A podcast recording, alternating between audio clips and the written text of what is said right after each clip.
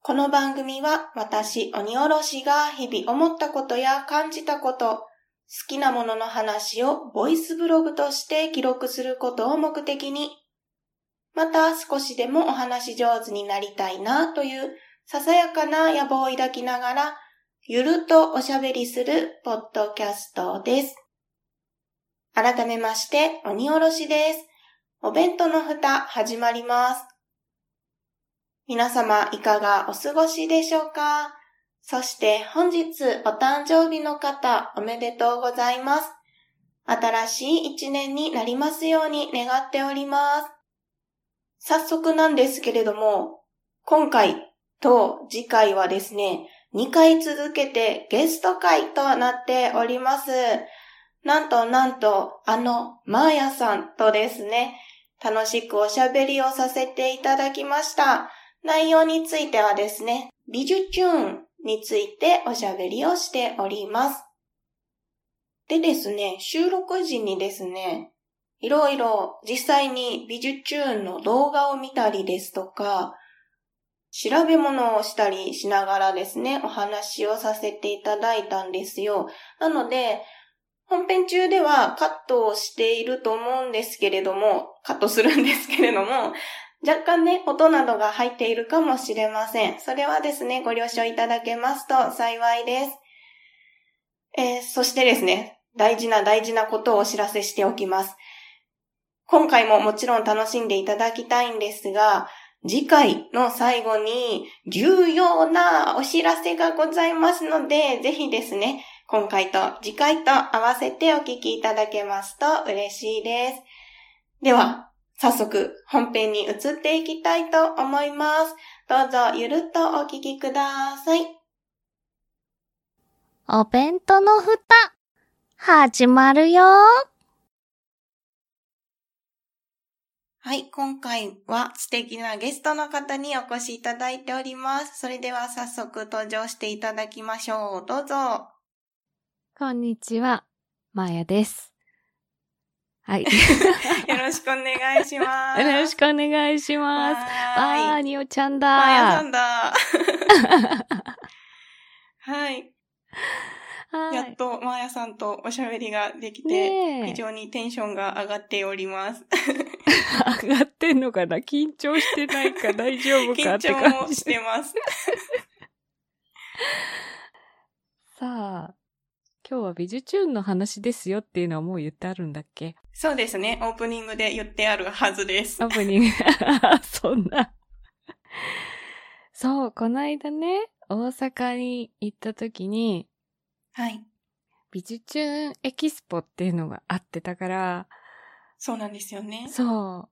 その最終日に合わせて旅行しちゃった。 え、めっちゃいいですね。美術中のエキスポすごい気になってたので。うん、ねえ。でもね、あれは一人で行っちゃいかんかった。え、そうなんですかうん。あのね、写真スポットがいっぱいあるんだけど、自分じゃ撮れなくて、はい。誰かと行って撮ってもらわないとダメだった。ああ。うん。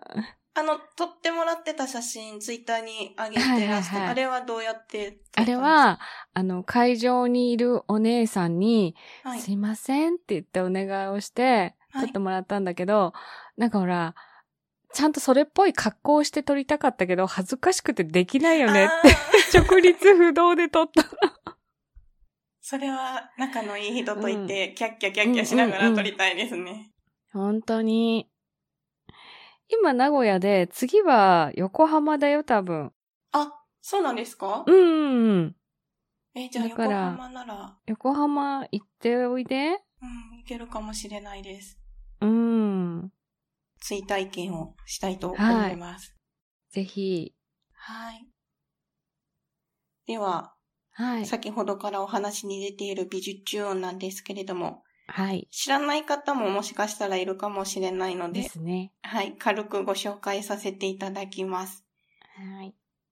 え美術チューンとは、NHK の E テレで放送されている、世界の美術をユニークな歌とアニメーションで紹介する番組です。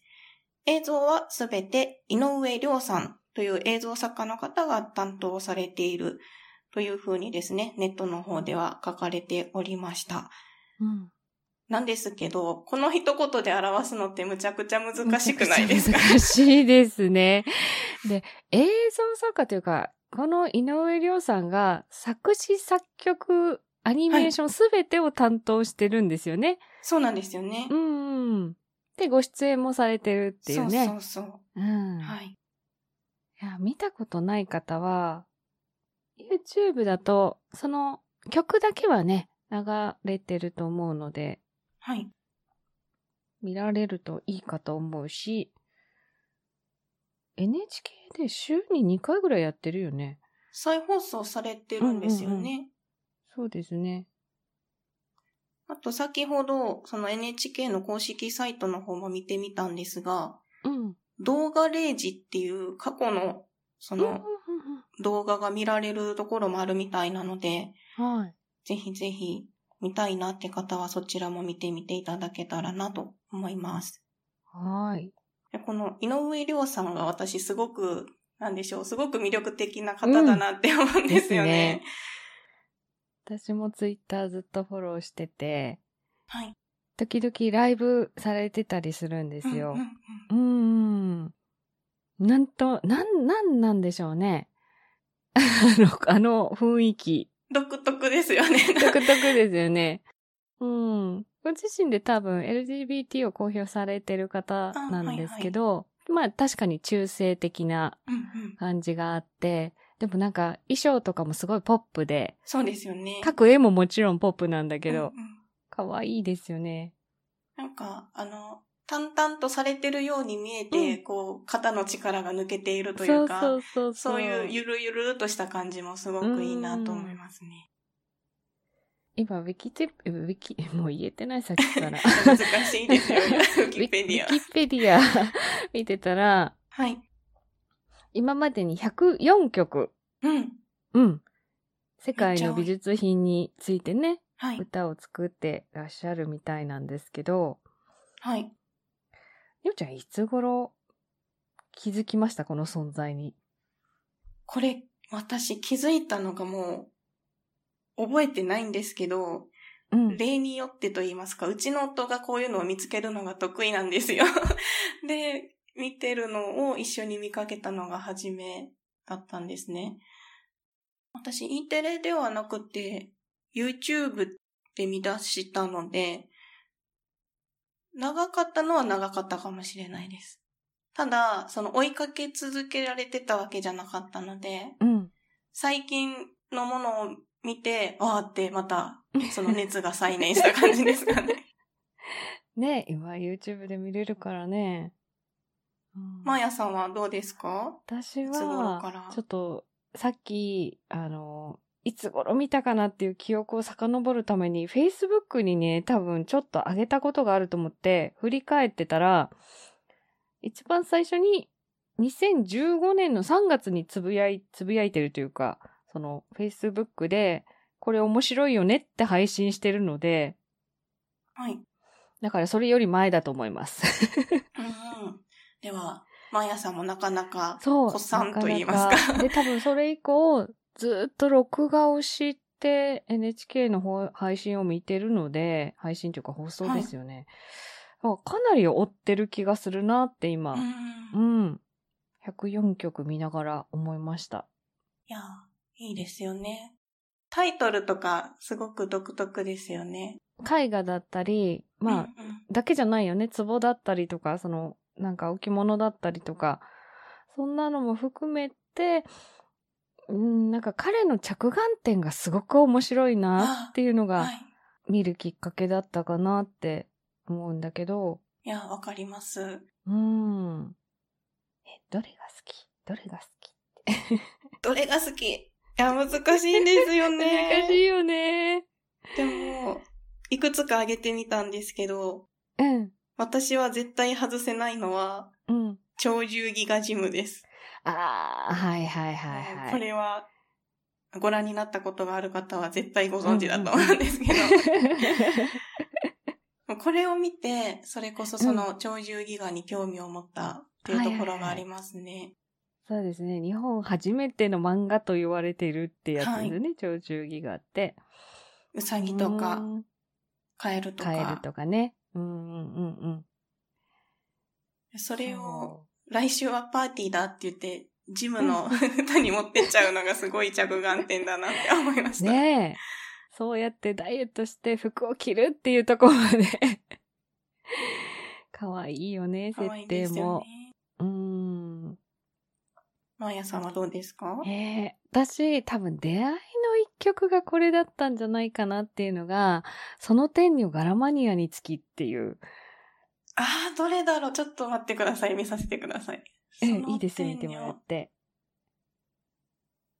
吉祥天、吉祥天女吉祥天女の絵なんだけど、はい。柄オン柄の衣装なのよ、着てるのが。はい。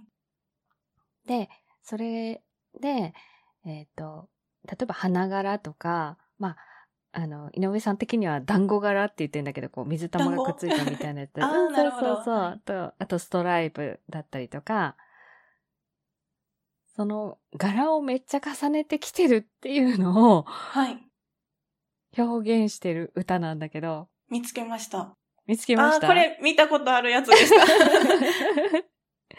で今回のエキスポでも、これのワンコーナーがあって、もうそこはずっとビデオと曲が流れてるから撮影をしちゃいけないってなってるとこだったんだけど、もう私この曲が大好きでって、何が好きって、着物も好きなんだけど、着物の何が好きって柄が好きなのね。ああ、だからすごいわこれ超わかるとーか思うっんうんうんて。そう、マーヤさんといえば着物なイメージです から。えー、そう。で、月一回柄物を着ないといけないっていう規則を決めちゃうおつぼねさんのはい歌になってて。うーん。この天女の表情もいいですよね。そうそうそう。ことあるごとにこの天女さんは別の曲にも出てきたりは多いは分いすると思うので、うーん。そそういうのを探すのも面白いですようね。そうそうそう。隠れキャラ的なね。うーん。えー、あとはあとは、レーサーはゴーギャンとか。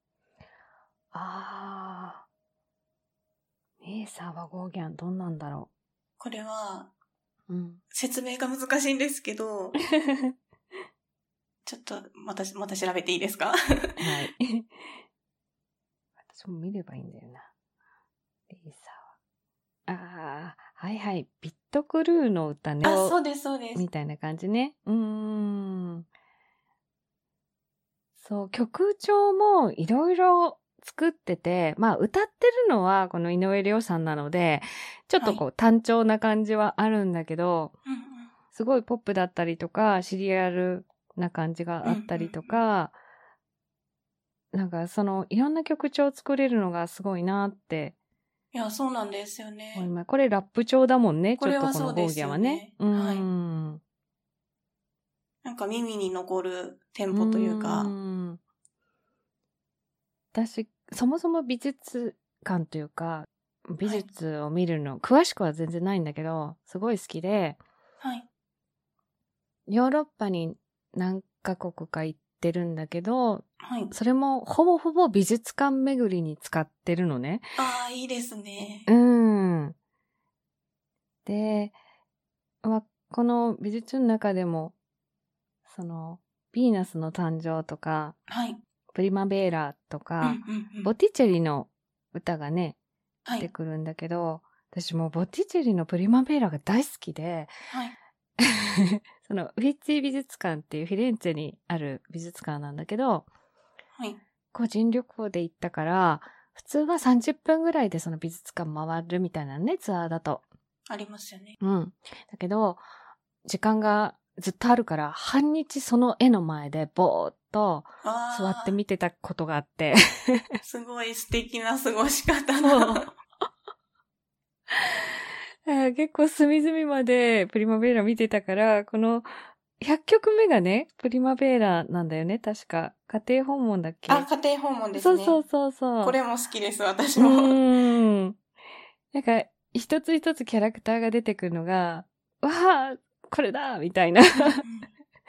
でもやっぱり着眼点が少し違って、そのね、家庭訪問に先生が来るからそうそう慌ててる様子とかっていう風に見てるのが、 あ、すごいなって、感性がね、その発想はなかったっていうのが、がどの作品でもあありますよあね。りますよね。このプリマベーラに家庭訪問は、うん。委員長はヴィーナスの、ヴィーナスも出てきますよね。 そうそうです、そうです。そまあの、お先生だとか、から同じ、ボティチェリの絵で、はい。これ同じ部屋にあるんですよ、その、ピッツィ美術館の。ヴィーナスの誕生と、そう、ヴィーナスの誕生とボティチェリの絵が2つ、1つの部屋に2枚。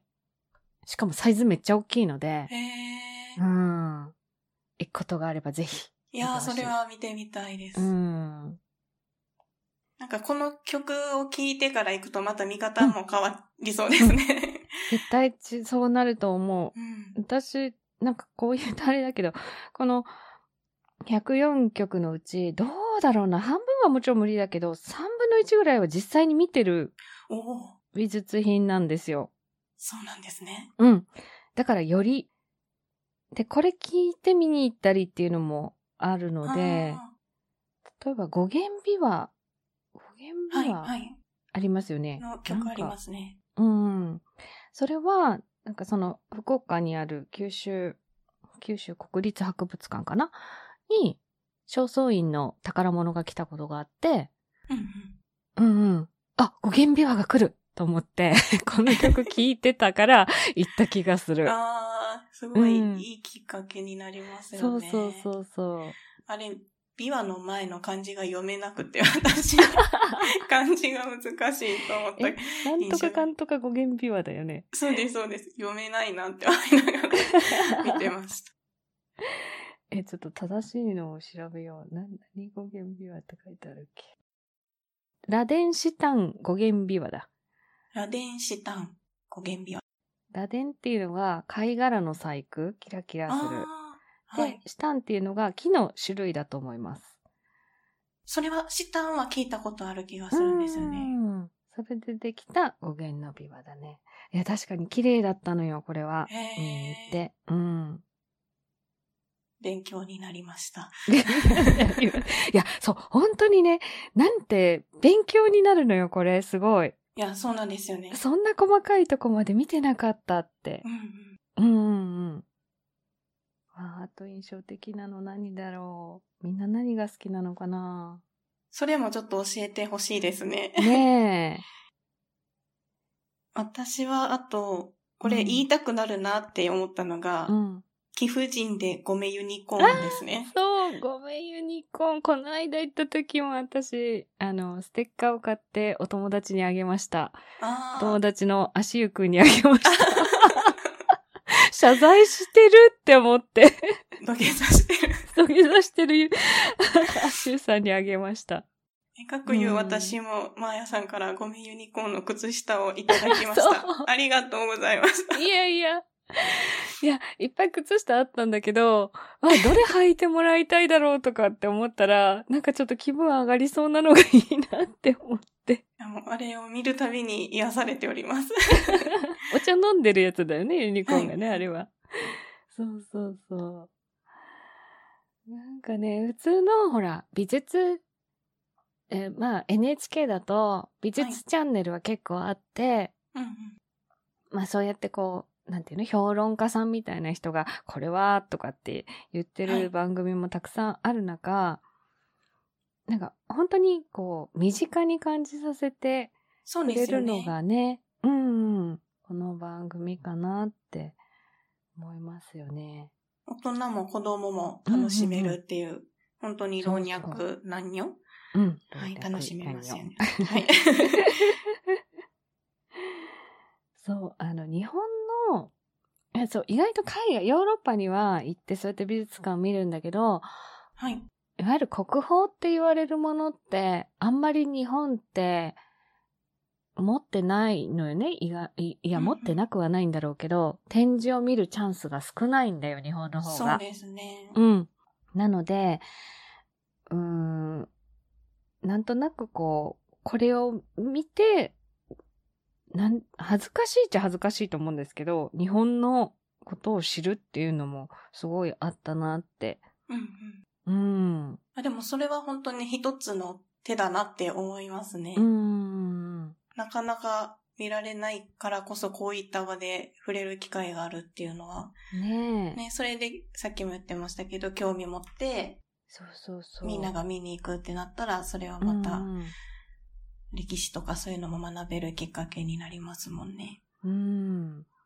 あ、私、あれも好きだ。寂聴のやつ。なんだっけ。着長。寂聴。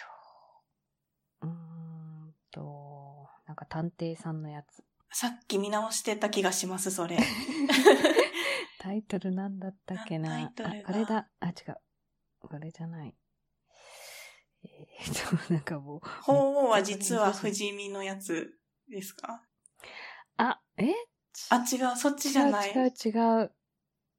うーん。あ、これだ。結構前の方だった。樹花鳥中図屏風事件かなあ、伊藤若冲。樹花鳥図屏風なんか、象、象とかが出てくるんですよ。お花も出てくるやそつうですよそね。うそう。うん。なんていうのかな。たくさん動植物が出てきて、その中から犯人を見つけるっていうような歌になってた気はがいする。はい。うん。なんかみんなが疑わしくてそうそう、みんそうそうなが被害者みたいなそ感うじですそうよね。そ、いうそういうやつ、そういうやつ。伊藤若冲でした。や私もあれは好きですね。癖になりますね、なんか。そう。そういう屏風とかって本当に見るチャンスが少ないなって。うん。うん。でもなんか代表曲、上屏風が多い。これ屏風を見ても、うん。あ、屏風だなって終わっちゃうんですよそうね。そうそうう。そうそう。うん。あーでも屏風で言ったら、私はあれも好きです。風神雷神図屏風デーああ、もう、それは本当に代表すトる、代表ですよね。うん。曲ですね。あ、あと、私、こっから本を読んだのが一個ある。少林図っていうはい。曲があって、あの、長谷川東博の水墨画なんだけど、わあ、知らないな。まあ、ぶっちゃけ、こう、え少林寺ってね、なんかね、松の木がアイドルチームを作るみたいな歌だったと思うんだけど、少林座、松林の図ですか、そうそうそうそうそうはでい、す。ちょっと調べてみます。ああ、はい。これ、あ、見たことあります。見たことありますで、これから、えっ、とね、安倍龍太郎さんっていう人の東博っていう、この書いた長谷川東博の、はい、あのー物語なんだけど、はい。これを読んで、なんかすごい 感慨深かったので、 チャンスがあったら読んでくださ。はいすごい描写がね、面白い本で、へえ。いやまあまあ全然この美術チューンとは関係ないんだけど、あ、あの少林図の絵を描いた人だと思って本を読んだから、すごい印象に残ってる。へえ。ちょっと読んでみます。うん。えっと、長谷川東博さん。長谷川東博。多分タイトルは東博の上下巻だった気がする。メモメモしておきます。うん。なんかね、人物描写がすっごい印象的で、まあ、面白い本ではないけど、なんかすごくね、感銘を受けるというか、いい本だなと思った。うん。チェックしておき ます。はい、ありがとうございまいす。やいやいや、もうあちこち話飛んいでやるいしや、。全然いいんですよ。 うん。これぞベフタな感じがとてもいいとそ思ういま。ですすよ ね。えー、あとなんかな、最近気になってるのは、犬派、犬派モノクロ、猫派カラーがすごい、最近見た中では好きかな。あれ見たんですけど、うんちょっとよくわからなかったんですよね、 初め。いや、一つの屏風に白黒で書かれてる人とカラーで書かれてる人がいるっていうのすごく面白いなって思って、うんうんその屏風自体が。で、それを見てて、、はいや、犬派とか猫派とかって思い浮かぶみたいな。そうそう、それなんですよね。なぜそっちに行ったって思いました。で、チョコ派、クリーム派かなんか出てくるんだけど。ありましたねそれも、うん、すごいなっていう。この発想がね、やっぱり面白い。面白いね。あとなんだろあとなんだろうなあと、結構怖い系、怖い系というか、う。はい。なんだろう。絵自体がちょっと不気味だったりすると、ちょっと印象が不気味な曲になってたりあーとそうかですよね。する。あの、歯医者さん、ん歯医者さんのうんやつとか、うんうんうんうん。歯医者さんのやつね。歯医者さんはなんだっけ島、なんとか島だよね。死の島、デンタルクリニック。うん。あと、あのーあれよ、玲子、玲子美少、岸田流星の夢パフューマー玲子。あれ、タイトルはすごく、うん。なんでしょう、ポップな感じなのに、うんうんうん。曲はっていう感じです、そうそうそうそう。で、まあ、玲子ちゃんって自分の娘をこの岸田流星は描いてるんだけど、はい子供の頃は結構衝撃的な絵だった気がする、見てて。あ、どんなんでしたっけ何美術の教科書、美術というか、そういう絵の教科書に載ってたと思うんだけど、え、子供の頃ってなんだ図工か。図工の教科書。この教科書。うーん。あれ、出てこない。少々お待ちください。うん。あ、霊子像とか見たことない霊構造。結構有名な絵見たらなんだけど。思い出すかもしれないです。うん。そっちで調べてみたらいいかもしれない。岸田流、岸田流星霊子。ああ見たことあります。 でしょこれ娘なんだよ、この岸田さんの。 岸田さんのって言ったら。知り合いみたいな。あ、そうなんですね。そうなんです確かによ確。かに。で、こう子供のちっちゃいうちから結構少女になるまでずっと書いてるんだけど、ずっとそのタッチだから、いや、これは、そうですね。子供の頃に見たら、ちょっちょとっとトラウマになるでなしょ。りそうですす ね。暗いところでは見たくないですね。そうう。そうそうそうそうそう。まあ、なんかでもそういう絵も、こう曲としてね、面白くやっぱりなってますよね。アレンジしていいなってうん思いますね。うわあこんなん見てたら本当に一曲一曲語れそうな気がする。本当ですよ。 全部について語りたくなっちゃう。うん。太陽の塔とか、この間私中を見てきたしな。ああ。うん。